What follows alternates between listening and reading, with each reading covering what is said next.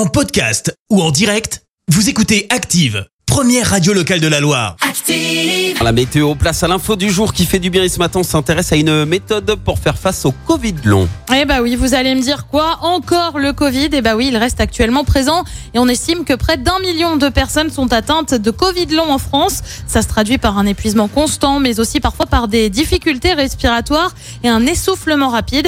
Eh bien une étude très sérieuse de la revue The Lancet propose une solution chanter eh bien oui, selon le magazine médical, chanter permet euh, d'améliorer la qualité respiratoire. Ils se servent pour ça d'une étude sur 150 personnes.